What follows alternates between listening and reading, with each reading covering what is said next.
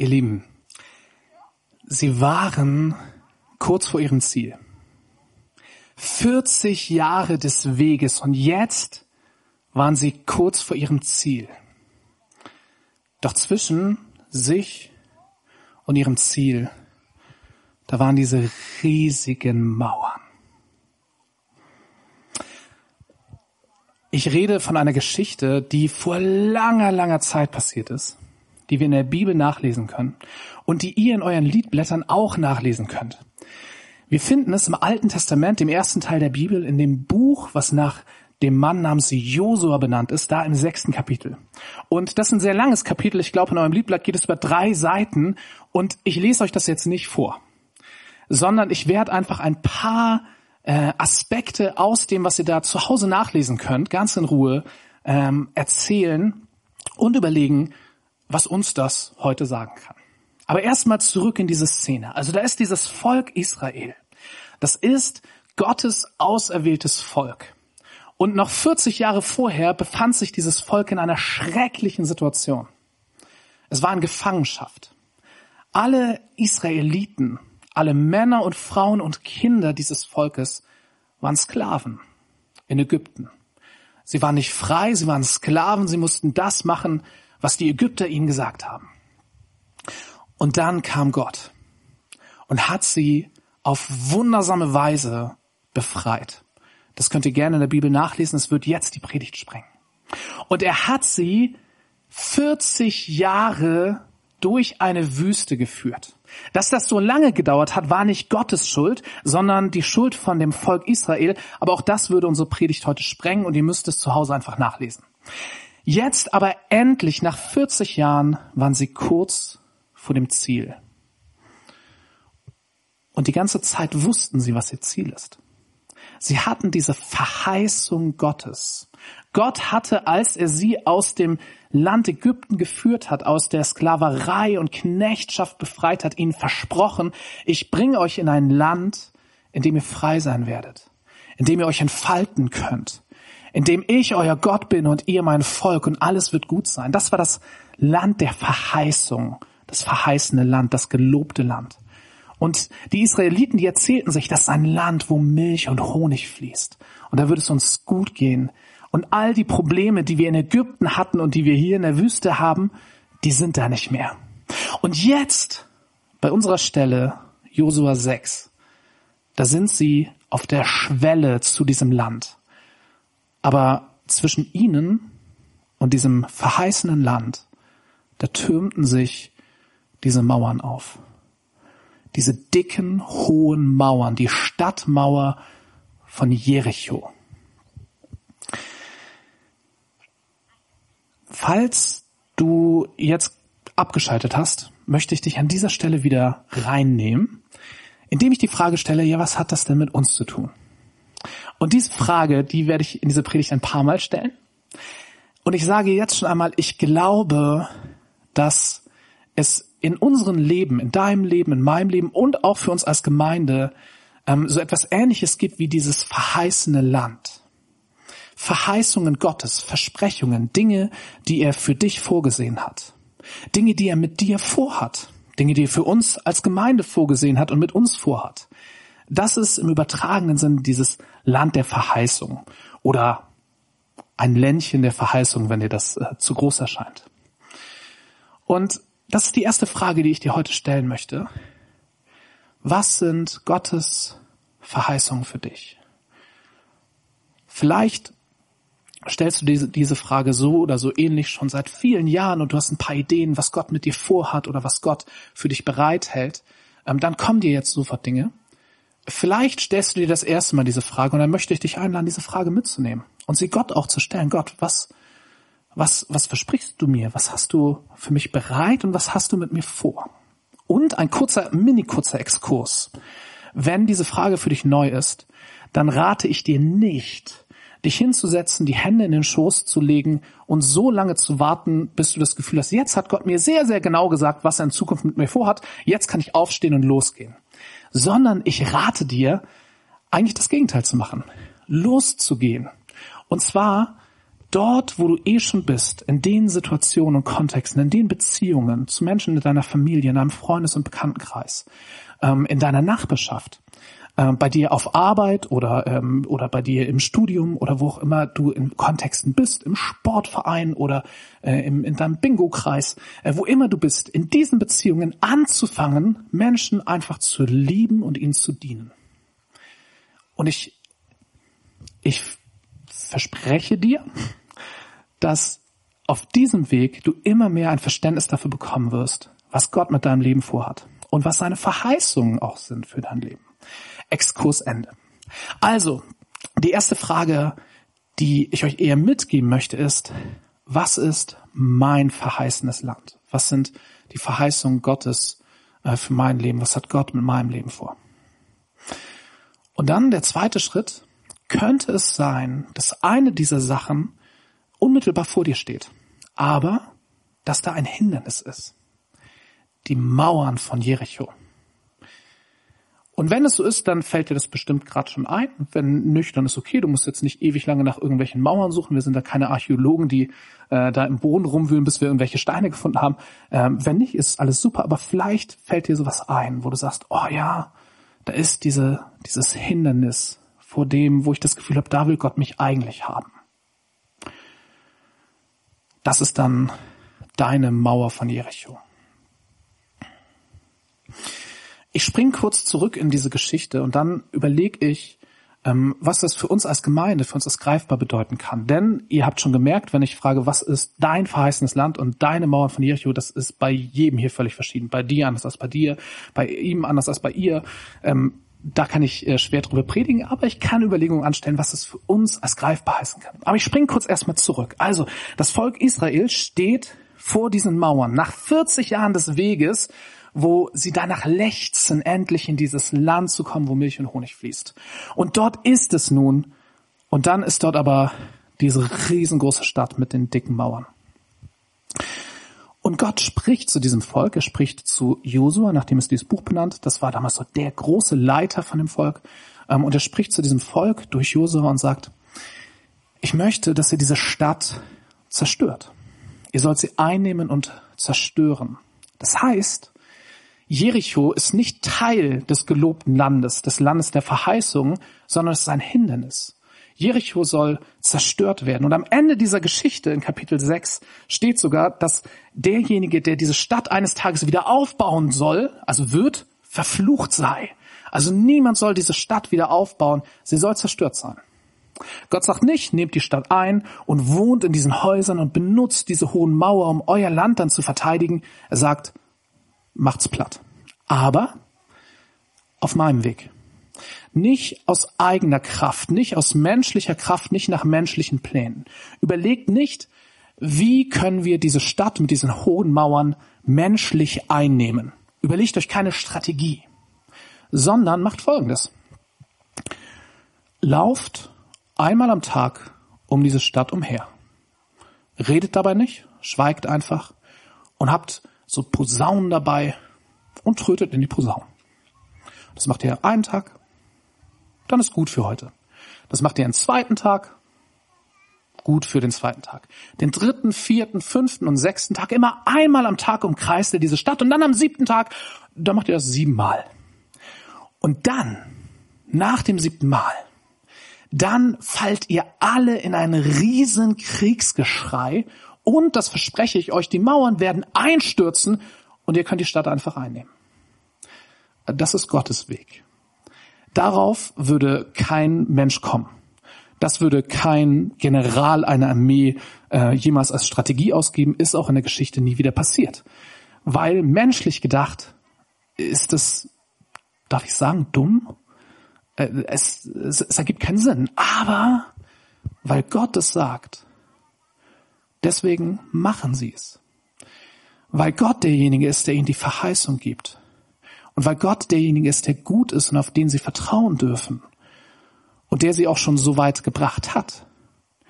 Der sie aus Ägypten befreit hat, der sie durch die Wüste geführt hat, der sie versorgt hat in der Wüste mit allem, was sie brauchten. Sie vertrauen darauf. Und es passiert genau so. Sechs Tage lang, einmal um die Stadt rum, am siebten Tag siebenmal Kriegsgeschrei. Die Mauern fallen einfach zusammen. Wie durch göttliche Hand, oder sollte ich eher sagen, durch göttliche Hand. Zurück zu uns. Okay, was könnte für uns als greifbar das verheißene Land sein. Und ich, ich bin da ein bisschen vorsichtig. Solche Vergleiche, die hinken immer irgendwo und nicht jeden Aspekt kann man rübernehmen. Und ich will jetzt nicht sagen, das ist das verheißene Land, aber vielleicht so ein bisschen was in diese Richtung oder ein Stück davon. Wir sind als Gemeinde seit Anfang des Jahres auf dem Weg, uns mehr hier in diesen Stadtteil reinzugeben.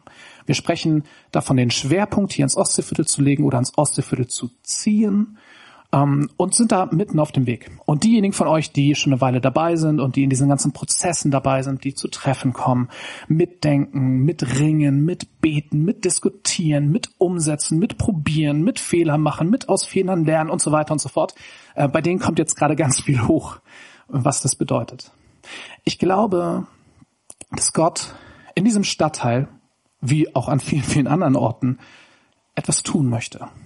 Ich glaube, dass Gott möchte, dass dieser Stadtteil hier ähm, immer mehr so wird, wie wir es eben auch gesungen haben, dass dort immer mehr von seiner Liebe überfließt, dass dort seine Gnade triumphiert, dass hier Vergebung möglich wird, dass hier Menschen Hoffnung finden.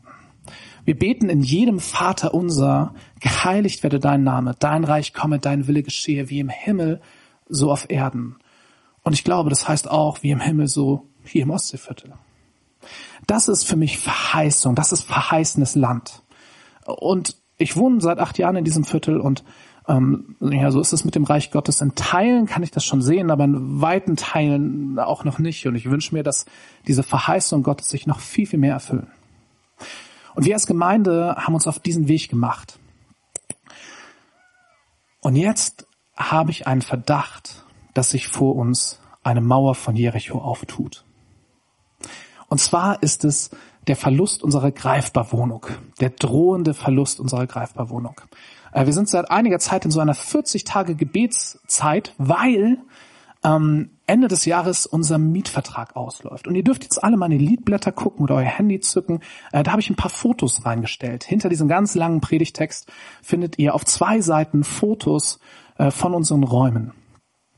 Ihr seht dort ähm, zum Beispiel das Büro von Claudia, ihr seht dort den Kaffeebereich, ihr seht äh, einen großen Gruppenraum, den Gebetsraum, Gesprächsraum ähm, und kriegt einen Eindruck davon, diese Räume sind wirklich schön geworden. Wir haben sie über viele Monate äh, mit viel Aufwand, mit viel Liebe zum Detail, mit viel Fachkompetenz, mit auch viel Geld ähm, und auch viel Manpower hergerichtet. Und durch diese Pandemie konnten wir sie nie so richtig nutzen. Wir haben diese Räume bekommen, schon wie wir sie bekommen haben, das, das wirkte sehr von Gott geführt. Ähm, und es ist eigentlich perfekt für die Art und Weise, wie wir diesem Stadtteil hier schon dienen und in Zukunft immer mehr dienen wollen. Aber durch die Pandemie ging das immer nur so ein bisschen auf Sparflamme. Und jetzt endet unser Vertrag und ihr müsst wissen, diese Räume sind in einem Abrissobjekt. Also dieser Blockteil, wo die Räume unten im Erdgeschoss sind, soll irgendwann abgerissen werden. Deswegen haben wir nur einen Vertrag bis Ende des Jahres und am 21. September, also jetzt in neun Tagen, findet eine Sitzung statt, wo entschieden wird, ob das Ding bald abgerissen wird und wir entsprechend schnell raus müssen oder vielleicht erst irgendwann später und wir noch eine Weile drin bleiben können. Und wir beten 40 Tage bis zu diesem, äh, bis zu dieser Sitzung am 21 dass das Zweitere der Fall ist. Dass auf dieser Sitzung entschieden wird, ja, ja, diesen Blockteil, ja, vielleicht mal in zwei Jahren, ach, ja, und greifbar, die können da noch drin bleiben. Dafür beten wir. Seit 40 Tagen. Und jetzt eben, ihr habt das am Anfang schon, äh, Emma, unsere Praktikantin, hat davon erzählt, in ihrer ersten Woche stand sie auf einmal in der Wohnung äh, und alles war überflutet. Und wir hatten den zweiten Wasserschaden jetzt seit kurzer Zeit. Und ähm, ich empfinde das wie so einen, wie so einen Tiefschlag, wisst ihr, wie so beim Boxen, wie so ein Schlag in die Magengrube, wo man irgendwie einknicken will. Ähm, und ich will davon nicht einknicken, denn bei mir gehen folgende Gedanken los. Ich denke dann, oh, wir müssen den Boden rausreißen, äh, an sich müssten diese Rohre da neu verlegt werden und da sind so viele Probleme und Sachen und unser Mietvertrag endet doch eh Ende des Jahres und es ist unsicher, ob es weitergeht und vielleicht geht's ja gar nicht weiter oder wahrscheinlich geht's ja gar nicht weiter. Lohnt sich das noch? Und ich merke an mir selbst, wie diese Gedanken mich demotivieren. und, und mich irgendwie hemmen und diese 40 Tage Gebetszeit ähm, anstrengender auf mich wirkt. Und jetzt gerade würde eigentlich so dieser Schlussspurt, hey komm, jetzt lass uns noch ein paar Tage beten, dass das passiert kommen. Und zack, kommt dieser Schlag in die Magengrube. Und ich stelle mir vor, dass das den Israeliten damals ganz ähnlich ging. Die waren 40 Tage und äh, 40 Tage, 40 Jahre unterwegs und dann standen sie da und guckten hoch zu diesen Mauern und dachten, naja, ehrlich? Oh, da überall bewaffnete Leute auf den Zinnen. Das sind echt dicke, echt hohe Mauern. Hey Gott, gibt's nicht einen anderen Weg in dieses Land rein? So ein paar Kilometer da oder da? Müssen wir echt hier so durch? Ich will nicht. Ich kann mich irgendwie mit denen sehr identifizieren. Das ist übrigens auch der Grund, warum ich heute über diese Bibelstelle predige. Aber ich will, wie die Israeliten damals, auf Gott vertrauen.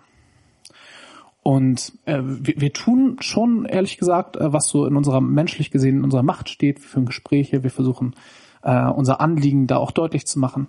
Ähm, aber vor allem beten wir. Vor allem setzen wir auf Gott, nicht auf nicht auf unsere Kraft, sondern wir beten, dass in dieser Sitzung äh, vielleicht ein ganz anderes Ergebnis rauskommt, als äh, ursprünglich mal so äh, sich äh, ergeben hätte oder vorgesehen wurde. Und wir tun das weil wir wissen, dass Gott gut ist. Und weil wir glauben, ähm, dass Gott durch diese Räume großartige Dinge tun kann. Ich glaube, es wäre eine Versuchung, wenn wir das als unsere Wohnung so verstehen würden, ne? so für unsere Sachen. Ich glaube, vor allem geht es darum, dass das Räume sind, die Menschen dienen sollen. Auch uns, auch, auch unseren internen Gemeindetreffen, aber eben auch den Menschen hier im Stadtteil. Und dass diese Räume von Gott genutzt werden, um ja, ein bisschen mehr Reich Gottes sichtbar zu machen, dass sein Name geheiligt wird, dass sein Reich komme, dass sein Wille geschehe. Und ich möchte euch äh, einladen, dafür bis zum 21.